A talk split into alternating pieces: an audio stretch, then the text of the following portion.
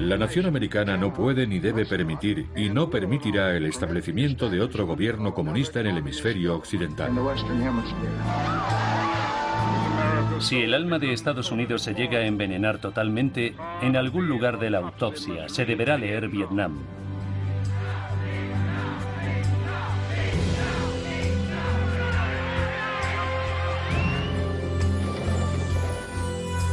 Estemos unidos en la paz y unámonos también contra la derrota.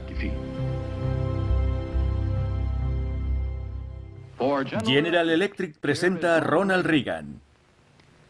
Damas y caballeros, es un placer aparecer con Cloris Lichman en el General Electric Theater.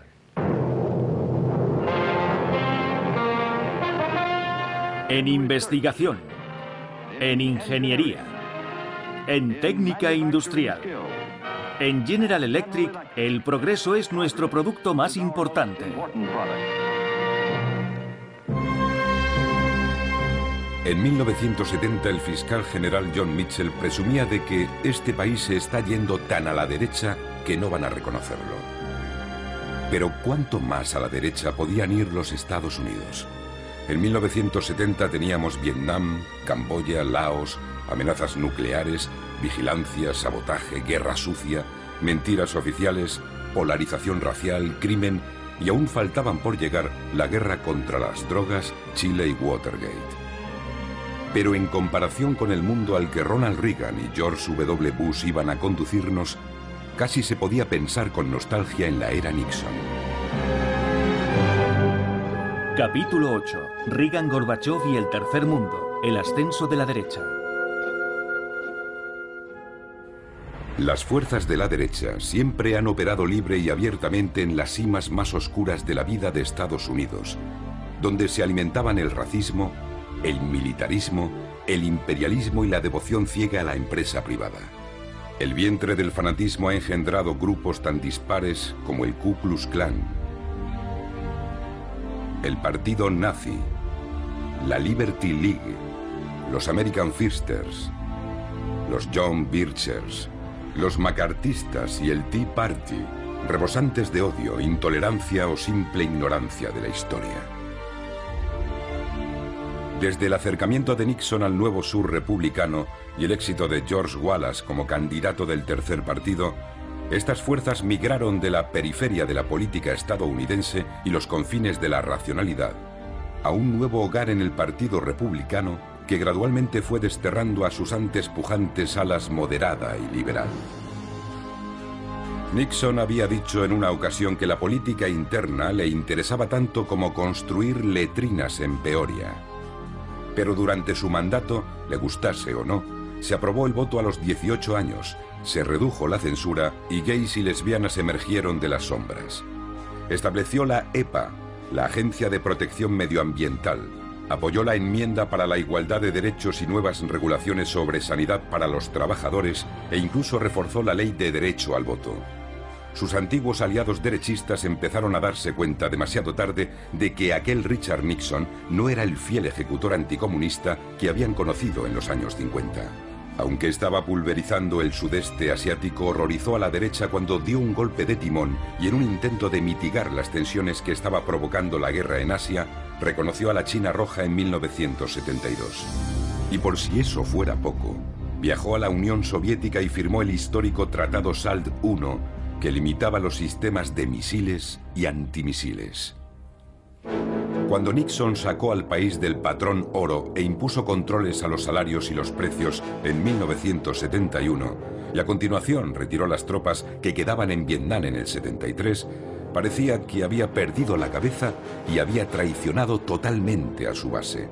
Para cuando estalló Watergate, Nixon había hecho tanto en la izquierda como en la derecha más enemigos de los que podía permitirse. Frente a una probable imputación, renunció el 9 de agosto de 1974.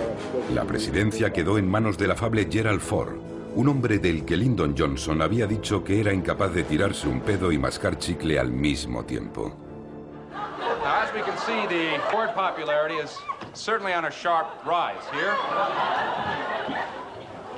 the Ford. Ford proclamó, nuestra larga pesadilla nacional ha terminado, pero envió un mensaje contradictorio al perdonar a Nixon. Y el perdón absoluto a Richard Nixon por todos los delitos contra los Estados Unidos que haya cometido o que pudiera haber cometido. Pero lo más preocupante de cara al futuro era que la caída de Nixon había hecho salir a la luz los más profundos impulsos de odio y venganza en el núcleo del nuevo Partido Republicano de Nixon. Hicieron suya la furia legendaria del expresidente, solo que ahora iba dirigida contra su propio gobierno. Revitalizados por el resentimiento hacia lo que llamaban los medios liberales que, según ellos, habían intoxicado a la opinión pública distorsionando Vietnam y desplazando a Nixon de la presidencia, una red de centros de estudios conservadores y poderosas fundaciones invirtieron grandes cantidades de dinero en avanzar hacia sus objetivos. Uno de ellos era un regreso radical al concepto de privatización que, según ellos, había destruido el odiado New Deal de Roosevelt. Los viejos enemigos de Roosevelt, las clases adineradas, habían regresado. A esta floreciente red de derechas no le servía un presidente relativamente moderado como Gerald Ford, y no veía el momento de colocar a un verdadero derechista como el exgobernador de California, Ronald Reagan, en la Casa Blanca.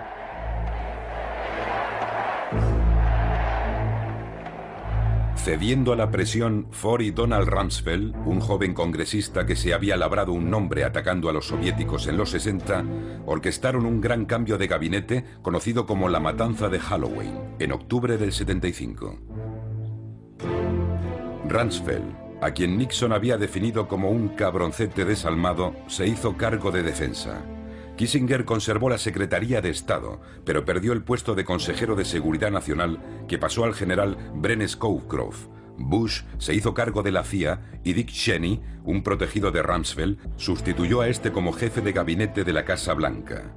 El vicepresidente Nelson Rockefeller, un moderado, fue eliminado de la lista electoral en el 76. Rumsfeld contribuyó a bloquear un nuevo tratado SALT y Ford desterró de la Casa Blanca el término de TAN o distensión que ahora se asociaba a Henry Kissinger. Yo, Jimmy Carter, juro solemnemente que ejecutaré fielmente. Pero la gente quería cambios y en 1976 otorgó la presidencia al gobernador Jimmy Carter, un antiguo productor de cacahuetes y durante muchos años maestro de escuela dominical en Plains, Georgia, que derrotó a Ford por un estrecho margen. Carter era lo menos parecido al candidato típico. Quería acabar con la carrera armamentista, recuperar la distensión, restaurar la posición moral de Estados Unidos y aprender de Vietnam. Nuestro país no debe volver a intervenir militarmente en los asuntos internos de otra nación a menos que suponga una amenaza directa y obvia a la seguridad de los Estados Unidos. Dijo en las Naciones Unidas que Estados Unidos recortaría su arsenal nuclear en un 50% si los soviéticos hacían lo mismo. Siguiendo su instinto, Carter obtuvo al principio varios éxitos significativos. Contribuyó a que se firmaran los acuerdos de Camp David en 1978, que resultaron en la retirada de Israel de los territorios egipcios ocupados en la guerra de 1967 y el establecimiento de relaciones diplomáticas entre los dos países. Negoció con los soviéticos el Tratado SALT II, que imponía una reducción en misiles y bombarderos nucleares. Pero Carter sabía poco sobre política exterior y estaba profundamente influido por las ideas de Savizhniak Brzezinski, su consejero de Seguridad Nacional. Escritor, profesor y feroz anticomunista, hizo al prometedor, aunque aún poco conocido Carter, miembro de la Comisión Trilateral, un grupo fundado por el presidente del Chase Manhattan Bank David Rockefeller en 1973 para fortalecer el orden mundial capitalista. Muchos de sus 180 miembros de élite situados en puestos clave en tres continentes rechazaban la rigidez del anticomunismo derechista. Pero Brzezinski, como Kissinger antes que él, marginó al demasiado liberal secretario de Estado y orquestó el regreso a la ortodoxia de la Guerra Fría. De hecho, presumía de ser el primer polaco en 300 años que realmente puede machacar a los rusos.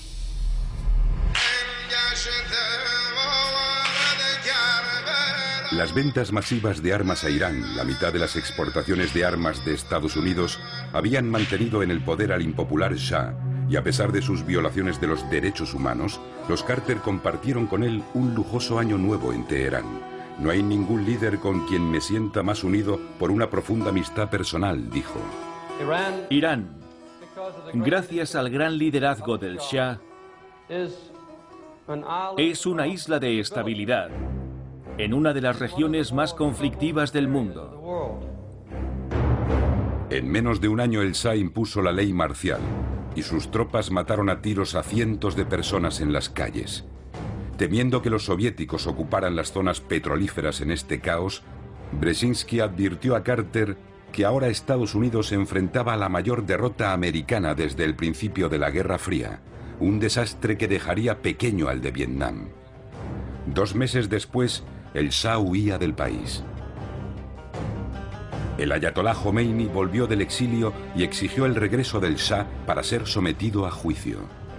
Carter, presionado por Brzezinski, Kissinger y David Rockefeller, permitió al Shah entrar en Estados Unidos para recibir tratamiento por un cáncer, lo que enfureció a los iraníes. La embajada de Estados Unidos en Teherán ha sido ocupada por estudiantes iraníes. Los americanos que se encontraban allí han sido hechos prisioneros. En noviembre una multitud de estudiantes irrumpió en la embajada americana y tomó como rehenes a 52 estadounidenses que permanecieron cautivos durante 444 días, lo que hundió la presidencia de Carter.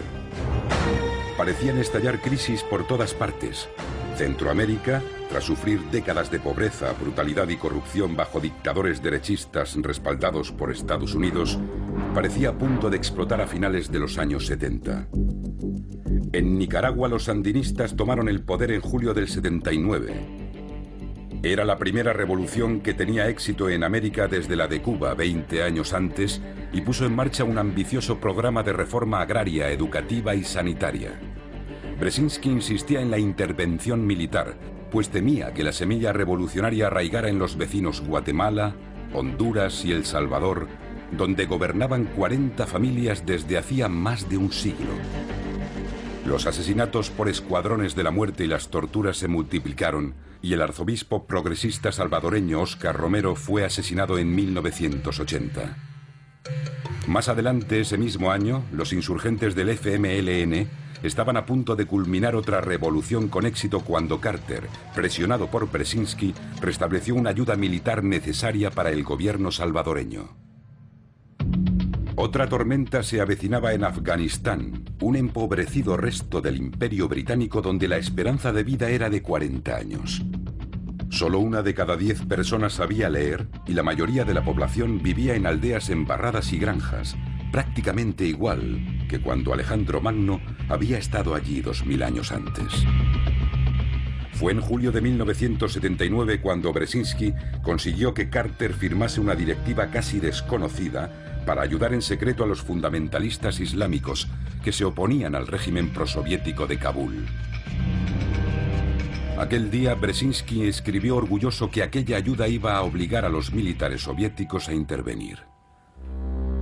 Su intención era arrastrarlos a su propio Vietnam. Brzezinski entendía el miedo soviético a que la insurgencia afgana provocara el levantamiento de los 40 millones de musulmanes del Asia Central soviética. Incluso lo comparó con lo que significaría para Estados Unidos una revolución comunista en México. Los soviéticos supusieron correctamente que Estados Unidos estaba instigando a la insurgencia, posiblemente con ayuda de China pero aún no se decidían a intervenir. El veterano ministro de Exteriores Gromyko era consciente de que en gran medida tiraríamos por la borda todo lo que habíamos conseguido, especialmente la de TAN, la negociación del SAL II. Con una economía estancada por el anquilosamiento de su pesada burocracia, los soviéticos veían el control de armamentos como su posibilidad de escapar por fin del círculo vicioso de la posguerra. La provocación funcionó. El presidente Brezhnev, un líder impasible y poco imaginativo, convencido de que la guerra habría terminado en tres o cuatro semanas, lanzó una invasión a gran escala de Afganistán con 80.000 soldados soviéticos el día de Navidad de 1979. El inexperto Carter calificó hiperbólicamente la invasión de la mayor amenaza para la paz mundial desde la Segunda Guerra Mundial. Un columnista del New York Times se sintió obligado a recordarle el bloqueo de Berlín, la guerra de Corea, el conflicto de Suez, la crisis de los misiles cubanos y la guerra de Vietnam. Carter retiró al embajador de Estados Unidos y quitó de la mesa el Tratado SAL II. Redujo el comercio entre los dos países, prohibió la asistencia de los atletas estadounidenses a las Olimpiadas de Moscú y envió a su secretario de Defensa a tantear a los líderes chinos sobre posibles compromisos militares. También extendió la doctrina Truman a la región vecina del Golfo Pérsico, incluyendo a Irán, que a partir de ahora sería considerado vital para los intereses de Estados Unidos. Las naciones musulmanas condenaron la agresión soviética. Arabia Saudí envió dinero, y miles de jóvenes musulmanes de todo Oriente Medio emprendieron el viaje a Afganistán para incorporarse a la yihad, la guerra santa contra los infieles soviéticos. Brzezinski fue a entrevistarse con los dictadores de Pakistán y Arabia Saudí para prestar ayuda militar a los guerreros del Islam, especialmente encrespados por las reformas del gobierno prosoviético para emancipar y educar a sus mujeres.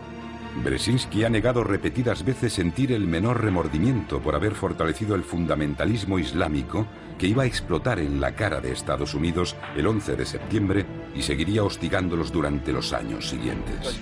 Porque vuestra causa es justa y Dios está de vuestro lado.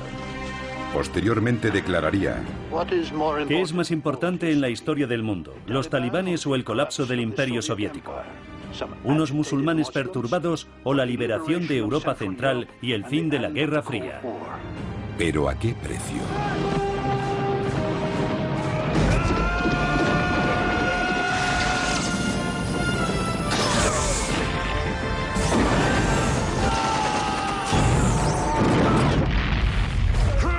En su intento de destruir el imperio soviético, Brzezinski acabó destruyendo la presidencia de Jimmy Carter. Carter no llegó a cumplir su promesa de reducir los gastos de defensa. De hecho, los incrementó de 115.000 a 180.000 millones y duplicó el número de cabezas nucleares dirigidas hacia la Unión Soviética. Carter llegó a retractarse de sus primeras críticas a la guerra de Vietnam. Los veteranos de Vietnam se convirtieron en defensores de la libertad, que habían ido allí sin la menor intención de imponer la voluntad de Estados Unidos a otros pueblos. Paradójicamente, al final las políticas de Carter prepararon el camino para las acciones aún más extremas que Ronald Reagan iba a ordenar desde la Casa Blanca. Amanece un nuevo día en América. Hoy irán a trabajar más hombres y mujeres que nunca en la historia de nuestro país. Con la bajada de los tipos de interés y la inflación, cada vez más gente compra casas nuevas y nuestras nuevas familias pueden confiar en el futuro. Hoy Estados Unidos es más orgulloso, más fuerte y mejor. ¿Por qué íbamos a querer regresar donde estábamos hace menos de cuatro breves años?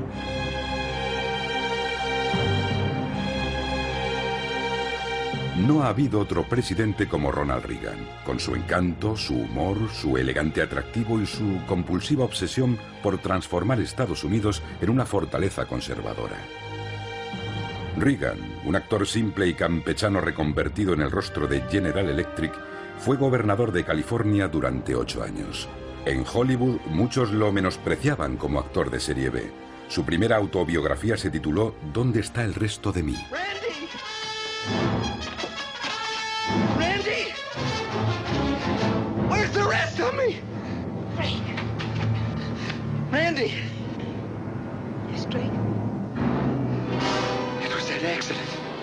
El título se inspiraba en su película de 1942, Abismo de Pasión, un clásico de tintes góticos sobre un pequeño pueblo americano.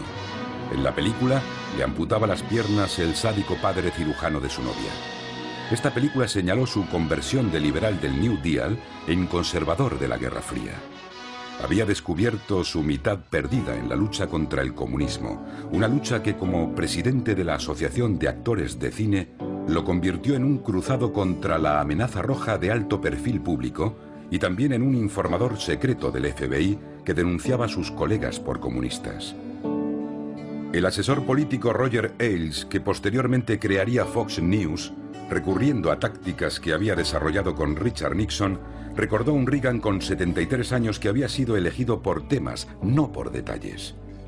Por conceptos gozosos como Amanece en América o como la creencia puritana de que Estados Unidos era la resplandeciente ciudad de la colina. Sus críticos eran derrotistas que culpaban primero a América y también utilizaba temas oscuros y ficticios. Hoy corremos un peligro mayor que el día después de Pearl Harbor. Nuestro ejército es absolutamente incapaz de defender este país. Los hechos no le importaban demasiado si daban pie a un comentario con gancho.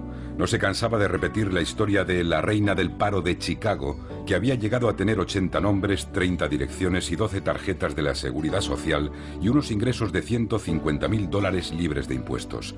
Prefería ver películas a leer y utilizaba guiones que le preparaban para hablar de asuntos como la amenaza soviética o el problema de Oriente Medio. En las reuniones, incluso con grupos reducidos, Reagan leía sus intervenciones como un actor en tarjetas tamaño octavilla.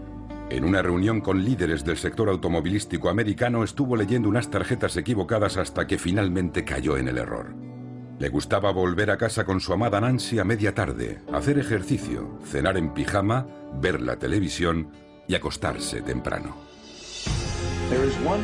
Hay una señal que pueden hacer los soviéticos y que sería inequívoca, que supondría un enorme avance en la causa de la libertad y la paz. Secretario General Gorbachev, si quiere la paz, si quiere prosperidad para la Unión Soviética y Europa Oriental, si quiere liberalización, venga aquí, a esta puerta. Señor Gorbachev, abra esta puerta.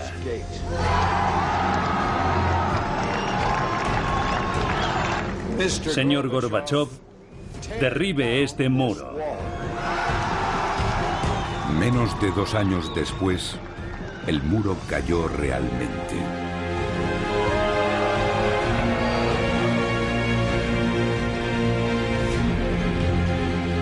Y para 1991, el imperio soviético se había desintegrado. La Guerra Fría había terminado. Muchos atribuyeron a Reagan esta victoria. Sus admiradores lo adoran como el mejor presidente después de la Segunda Guerra Mundial y uno de los más grandes de la historia.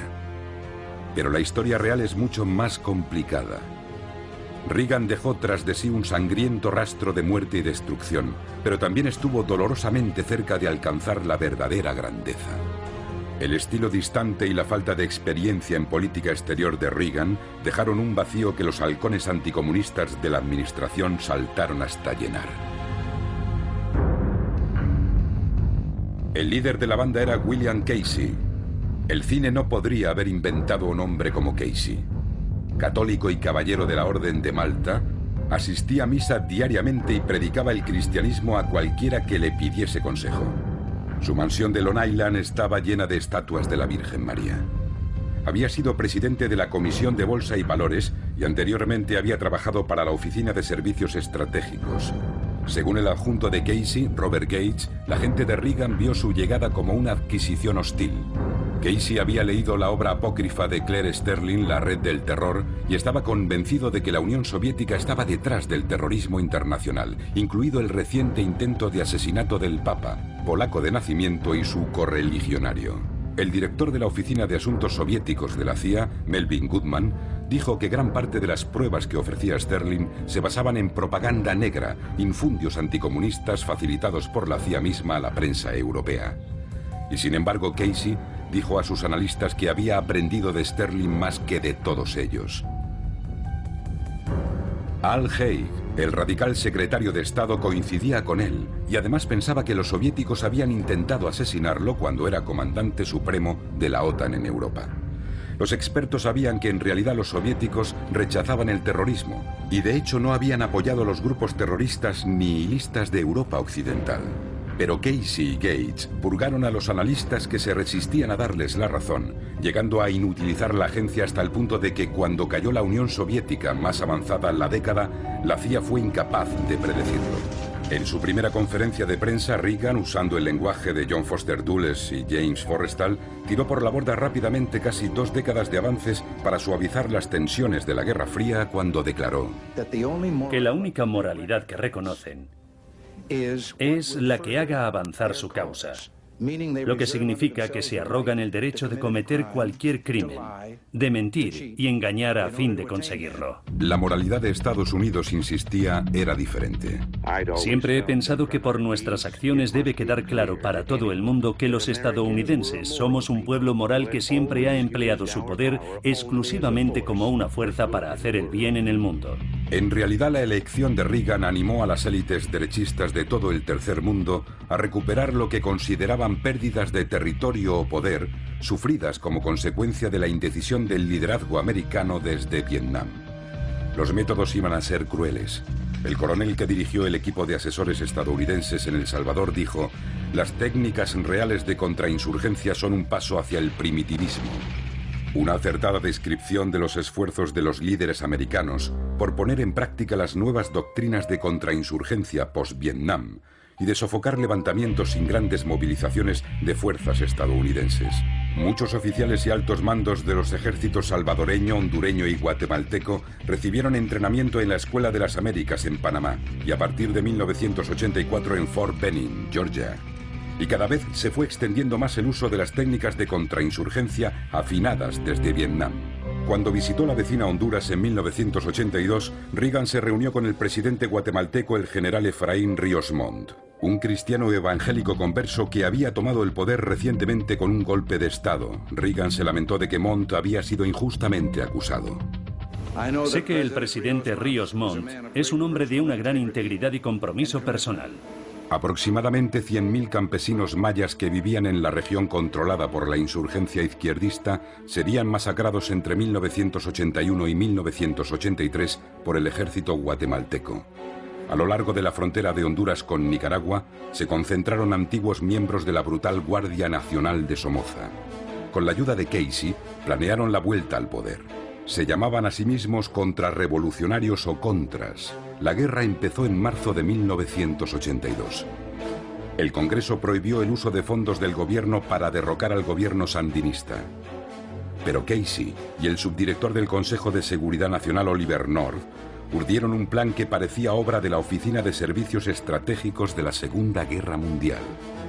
Era una compleja operación ilegal con la complicidad de traficantes de armas israelíes, mediante la que Estados Unidos vendió misiles a sus enemigos iraníes a precios exorbitantes y desvió los beneficios para financiar a los contras. A menudo sirvieron como intermediarios narcotraficantes latinoamericanos que recibieron a cambio facilidades en el acceso a los mercados estadounidenses. El ejército de 15.000 hombres de la Contra se sirvió del secuestro, la tortura, la violación y el asesinato. Atacó clínicas, escuelas y cooperativas agrícolas y voló puentes y centrales eléctricas. Yo sabía que la resistencia estaba recibiendo fondos directamente de terceros países y de iniciativas privadas, y apoyé esos esfuerzos con entusiasmo. Pero quiero poner esto en letras mayúsculas. No tenía conocimiento del desvío de fondos. Reagan y Casey mintieron al Congreso sobre lo que pensaba hacer la CIA. Según su adjunto, Gates, Casey fue culpable de desacato al Congreso desde el día que juró el cargo. Reagan defendió la guerra encubierta en 1984 diciendo, el pueblo nicaragüense está atrapado en una mazmorra totalitaria por un régimen dictatorial que hace aún más peligrosa la presencia indeseada de miles de colaboradores cubanos, soviéticos y radicales árabes. Y llegó hasta el punto de calificar a la contra de... El equivalente moral de nuestros padres fundadores. Estos equivalentes morales fueron los responsables de la mayoría de las muertes de entre 20.000 y 30.000 civiles nicaragüenses durante la guerra. Similares atrocidades ocurrieron en el vecino El Salvador, donde tropas entrenadas por Estados Unidos acuchillaron, decapitaron, violaron y ametrallaron a 767 civiles en la aldea del Mozote a finales de 1981. Entre ellos había 358 niños menores de 13 años. El Congreso acabó canalizando casi 6.000 millones de dólares a este pequeño país, convirtiéndolo en el mayor receptor de ayuda estadounidense per cápita del mundo. Poderosos terratenientes mandaban los escuadrones de la muerte que asesinaron a miles de sospechosos de izquierdismo. El total de muertes en la guerra ascendería a 70.000. Maria, If you send her back, they will kill her. They will rape her, and they will mutilate her if you send her back there, Maria. The kids, if you send the kids back, they'll kill them too. you don't know what it's like in El Salvador. La población salvadoreña en Estados Unidos se multiplicó por cinco hasta alcanzar el medio millón en 1990. Muchos de ellos habían entrado ilegalmente. Sin embargo, a los nicaragüenses, que en teoría huían de la opresión comunista y no de la guerra y de la contra, se les permitió la entrada en Estados Unidos. Muchos salvadoreños fueron repatriados. Empantanado en largas guerras subcontratadas en Nicaragua y El Salvador, y obsesionado por el recuerdo de la derrota en Vietnam que calificó de noble causa, Reagan buscaba desesperadamente una victoria militar fácil que restaurase la confianza de los americanos en sí mismos. En 1983, una potente bomba detonada en un camión por la organización terrorista anti-israelí Hezbollah, la Al-Qaeda de la época, voló un cuartel de los marines estadounidenses en Líbano, provocando 421 muertos y asestando otro golpe devastador al orgullo de los Estados Unidos. Dos días después, tropas estadounidenses invadieron no Líbano, sino Granada, una diminuta isla caribeña con 100.000 habitantes. Reagan declaró que era una colonia cubano-soviética a punto de convertirse en un gran bastión militar para exportar terror y minar la democracia. Hemos llegado justo a tiempo. Como en una de sus viejas películas del oeste, envió a 7.000 soldados americanos a la batalla. Prohibió el acceso a los medios supuestamente por su propia seguridad y les ofreció a cambio imágenes tomadas por el gobierno. La operación en su totalidad fue una chapuza desde el primer momento. 19 soldados murieron y más de 100 resultaron heridos intentando vencer la resistencia de una pequeña fuerza de trabajadores cubanos de la construcción mal armados. Se perdieron nueve helicópteros. Desde un punto de vista militar, la invasión fue una farsa. El ejército concedió 275 medallas al valor a una fuerza de 7.000 soldados, de los cuales solo unos 2.500 participaron en alguna forma limitada de combate. All right, you devil dogs. Let's take this fucking hell! Reagan anunció lleno de orgullo. Nuestros días de debilidad se han acabado. Nuestras fuerzas militares han vuelto a ponerse en pie y a pisar fuerte. Al otro lado del mundo, Reagan y Casey transformaron la ayuda limitada de Carter a los insurgentes afganos en la mayor operación encubierta de la CIA hasta la fecha, que alcanzó un total de 3.000 millones de dólares. Se suministró la ayuda a través del general pakistaní Zia, un dictador corrupto que redirigió las armas y el dinero hacia la facción más extremista de los islamistas afganos, encabezada por Gulbuddin Ekmatyar, un hombre de una crueldad legendaria de cuyas fuerzas se decía que patrullaban los bazares de Kabul, arrojando ácido a la cara de las mujeres que no iban cubiertas con el burka y que se distinguían por desollar vivos a sus prisioneros. La CIA proporcionó a los insurgentes entre 2.000 y 2.500 misiles Stinger de fabricación estadounidense.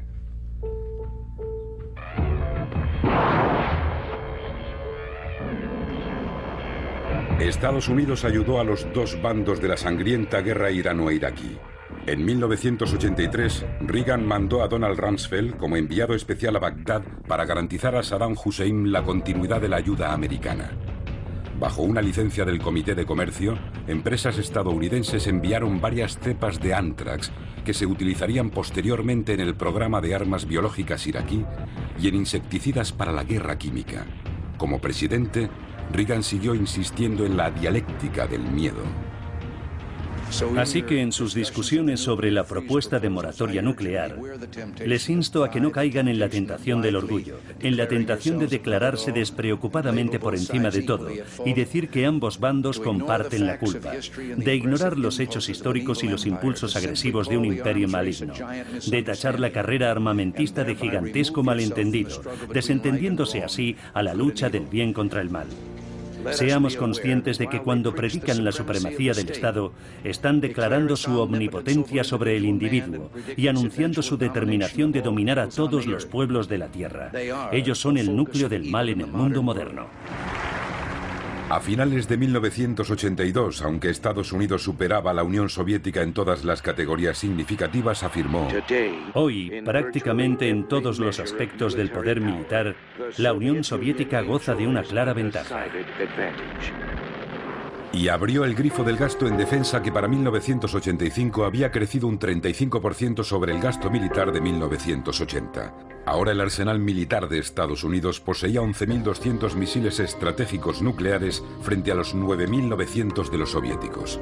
Nuevos tipos de sistemas de armamento salían de las cadenas de producción, como el costoso programa MX, que trasladaba los misiles en recorridos circulares para ocultar su localización, haciéndolos así invulnerables a un primer ataque soviético. A pesar de las protestas en Europa, Estados Unidos desplegó misiles de crucero de emplazamiento terrestre en Gran Bretaña y misiles Pershing II en Alemania Occidental en noviembre del 83. Algunos altos cargos soviéticos estaban convencidos de que era inminente un ataque americano, dado que las relaciones se encontraban en su punto más bajo en más de dos décadas. Reagan recortó el presupuesto federal para programas discrecionales y desvió 70.000 millones de dólares para programas nacionales a los militares. Declaró la guerra a los trabajadores y a los pobres. Si no se presentan en el puesto de trabajo en 48 horas, habrán renunciado a su empleo y serán despedidos y rompió el sindicato de controladores de tráfico aéreo mientras daba fiestas de gala en la Casa Blanca a sus amigos millonarios. Parecía que la edad de oro de los 400 de la alta sociedad americana de finales del siglo XIX había vuelto a Washington. En junio de 1982, casi un millón de personas se manifestó contra la carrera armamentista en el Central Park de Nueva York. Entre ellos estaba un joven universitario llamado Barack Obama. El movimiento perturbaba a Reagan, que lo veía como una seria amenaza a su reelección.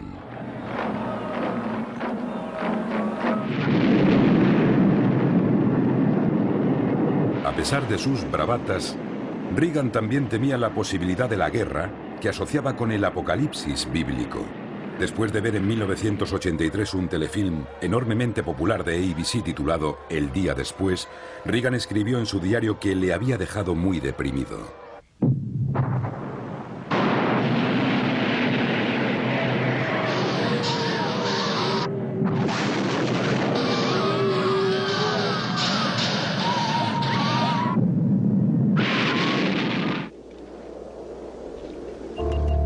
Quizá influido por su esposa o por la astróloga de esta, no lo sabemos, pero preocupado por la mala sangre que podía haber engendrado, Reagan empezó a replantearse su actitud hacia la Unión Soviética.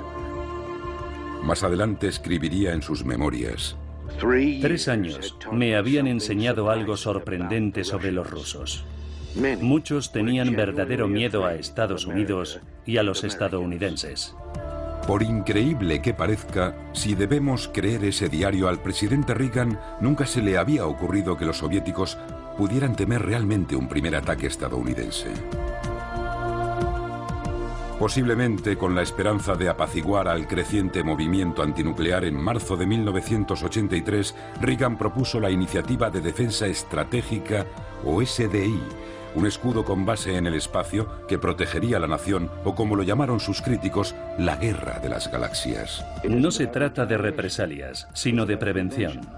No se trata de miedo, sino de esperanza. Y en esa lucha, si me perdonan que tome la expresión de una película, la fuerza nos acompaña. La fantasía de la guerra de las galaxias se convirtió en un sistema de misiles antibalísticos extraordinariamente caro. A pesar de que no existía ningún proyecto soviético relacionado, el Pentágono había iniciado investigaciones en los años 70 para contrarrestar un avance soviético en armamento de haces de energía.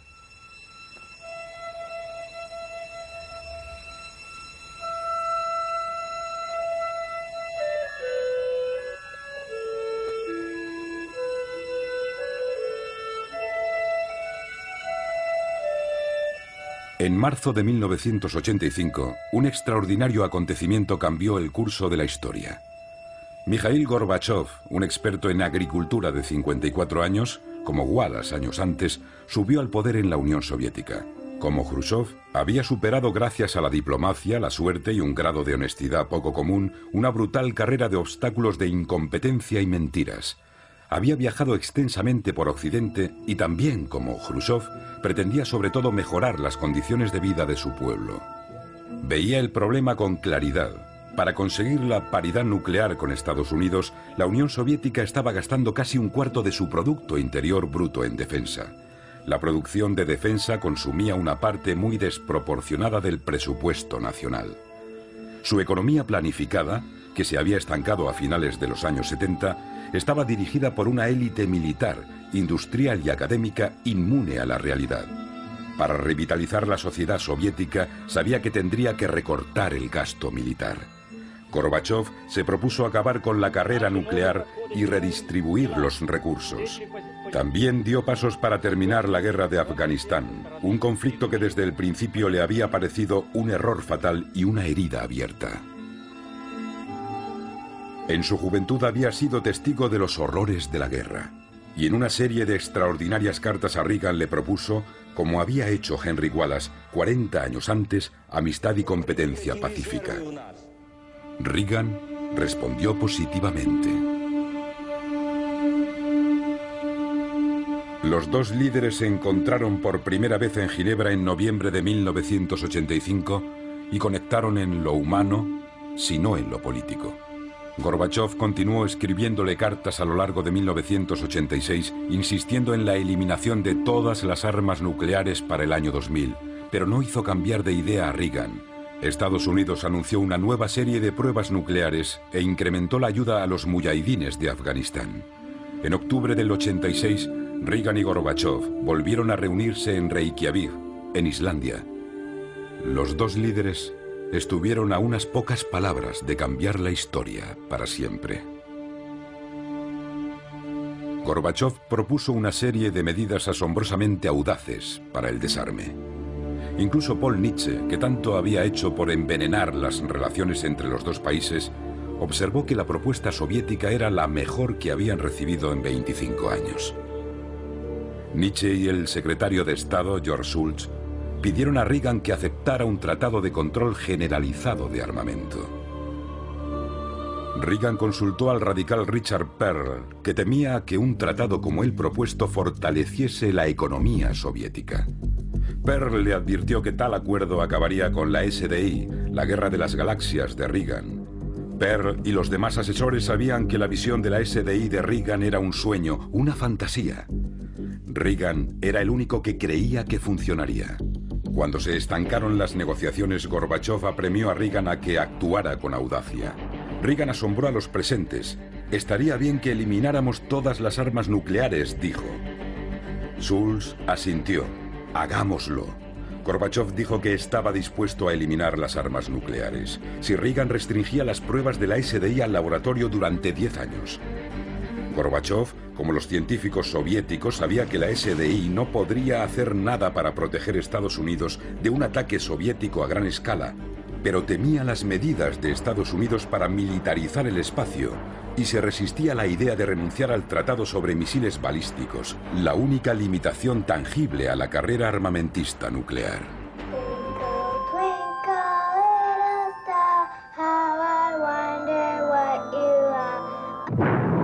Los cielos son para soñar, no para hacer la guerra. No a la guerra de las galaxias, no a las armas en el espacio.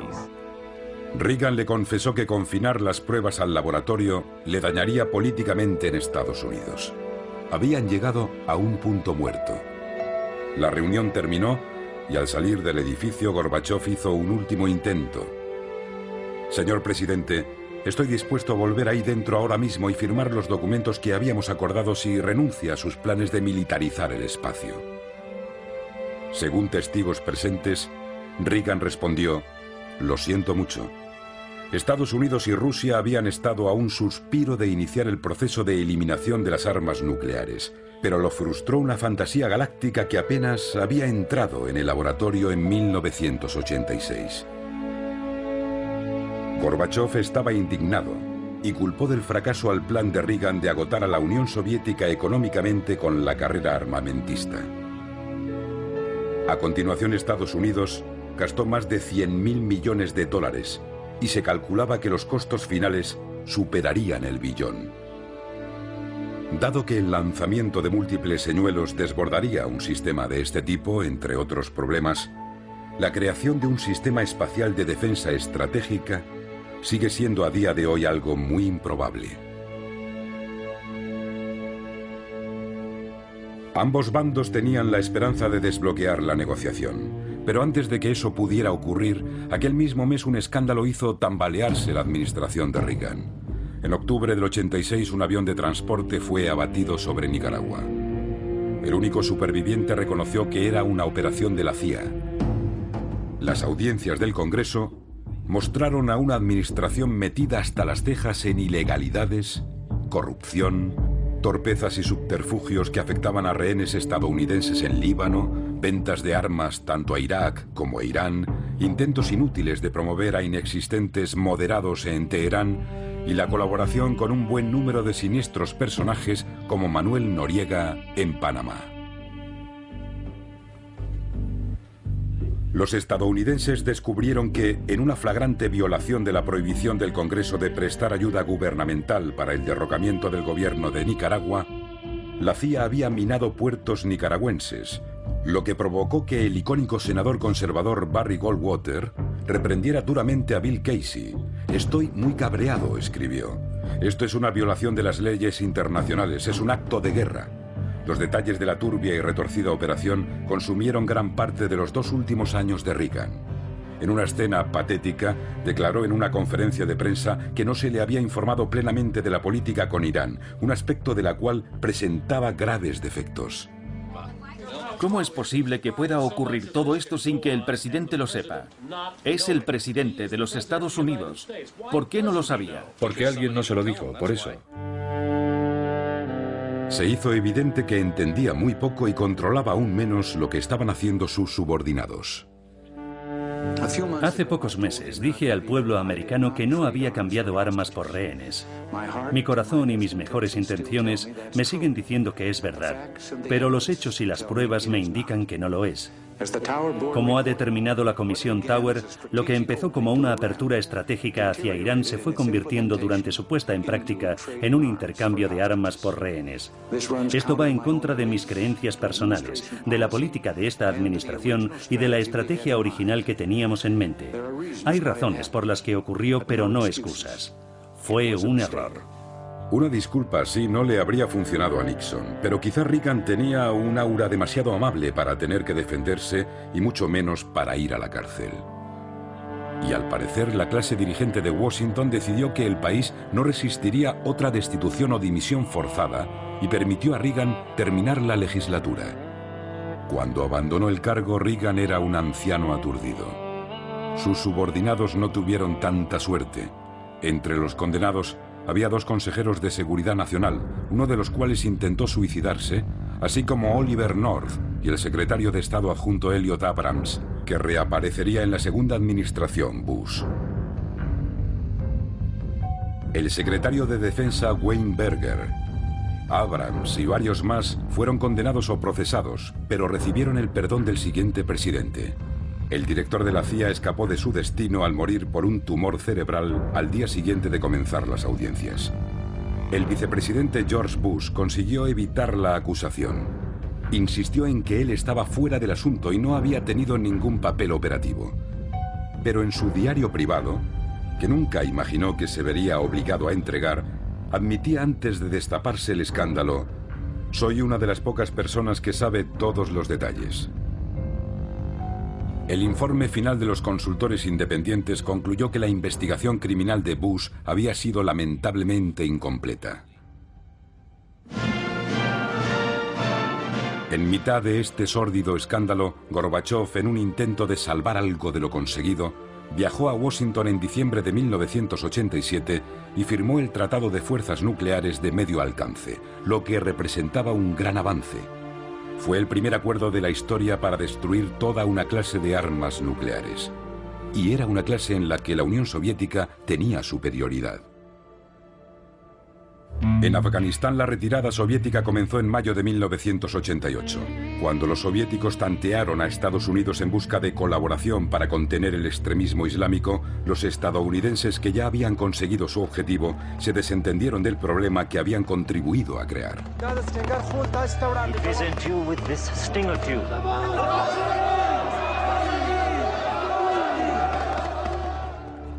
Hasta 20.000 árabes habían acudido a Afganistán para unirse a la yihad contra los infieles soviéticos.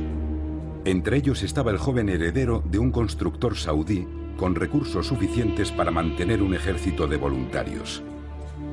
Osama Bin Laden. Miles de musulmanes acudieron en tropel a las madrasas de Pakistán, donde fueron adoctrinados en el Islam radical y reclutados para la yihad, a menudo con libros producidos en Omaha, Nebraska, con fondos de la Agencia para el Desarrollo Internacional y distribuidos por la CIA. En la década de los 80 los saudíes gastaron 75 mil millones de dólares en la difusión de su propia corriente extremista, el wahabismo. Un millón de afganos había muerto en la guerra. 5 millones, un tercio de la población, se había refugiado en Pakistán e Irán. A finales de los 80, islamistas vinculados a los servicios de inteligencia pakistaníes tomaron el poder en Afganistán. Una analista de la corporación RAND dijo que Estados Unidos lanzó a los más locos contra los soviéticos, y la razón de que no haya líderes moderados en Afganistán es que dejamos que esos locos los mataran a todos. Entre las víctimas de aquellos fanáticos armados y entrenados por Estados Unidos estaban las mujeres afganas a las que arrastraron de nuevo a la Edad Media.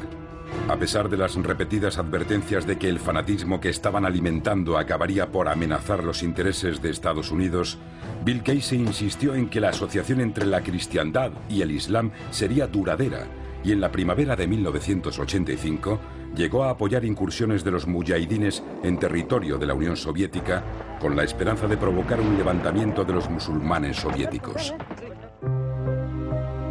Aunque Reagan terminó su mandato casi en desgracia, los conservadores lo han consagrado como uno de los grandes presidentes de la nación y le atribuyen el mérito de haber conseguido restaurar la confianza de Estados Unidos en sí mismos después de las presidencias fallidas de Johnson, Nixon, Ford y Carter.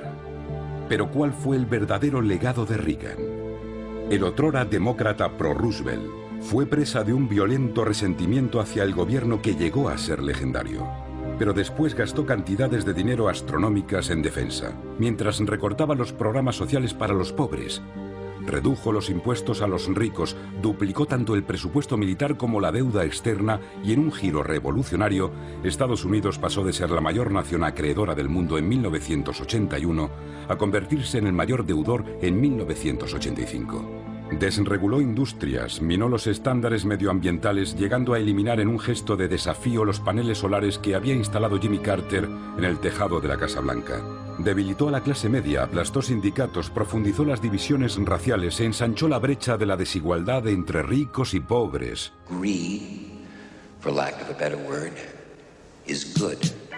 Y animó a grandes compañías a trasladar su producción a otros países desreguló las instituciones de crédito y ahorro, lo que condujo a los primeros rescates gigantes de bancos demasiado grandes para dejarlos caer y entidades de crédito que para 1995 habrían costado a los contribuyentes 87 mil millones de dólares.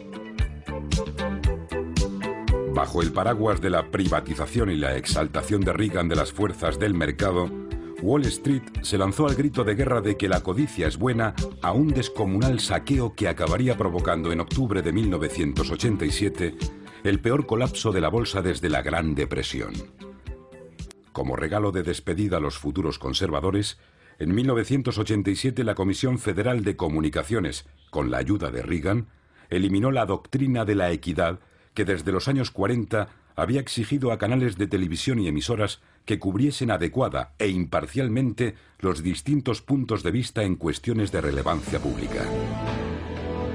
El resultado fue que Rush Limbaugh y Toll Radio irrumpieron en escena y captaron una enorme audiencia. Esto y la relajación gradual de las limitaciones en el número de emisoras que podía poseer una compañía había permitido para 1966 la consolidación de un imperio mediático derechista.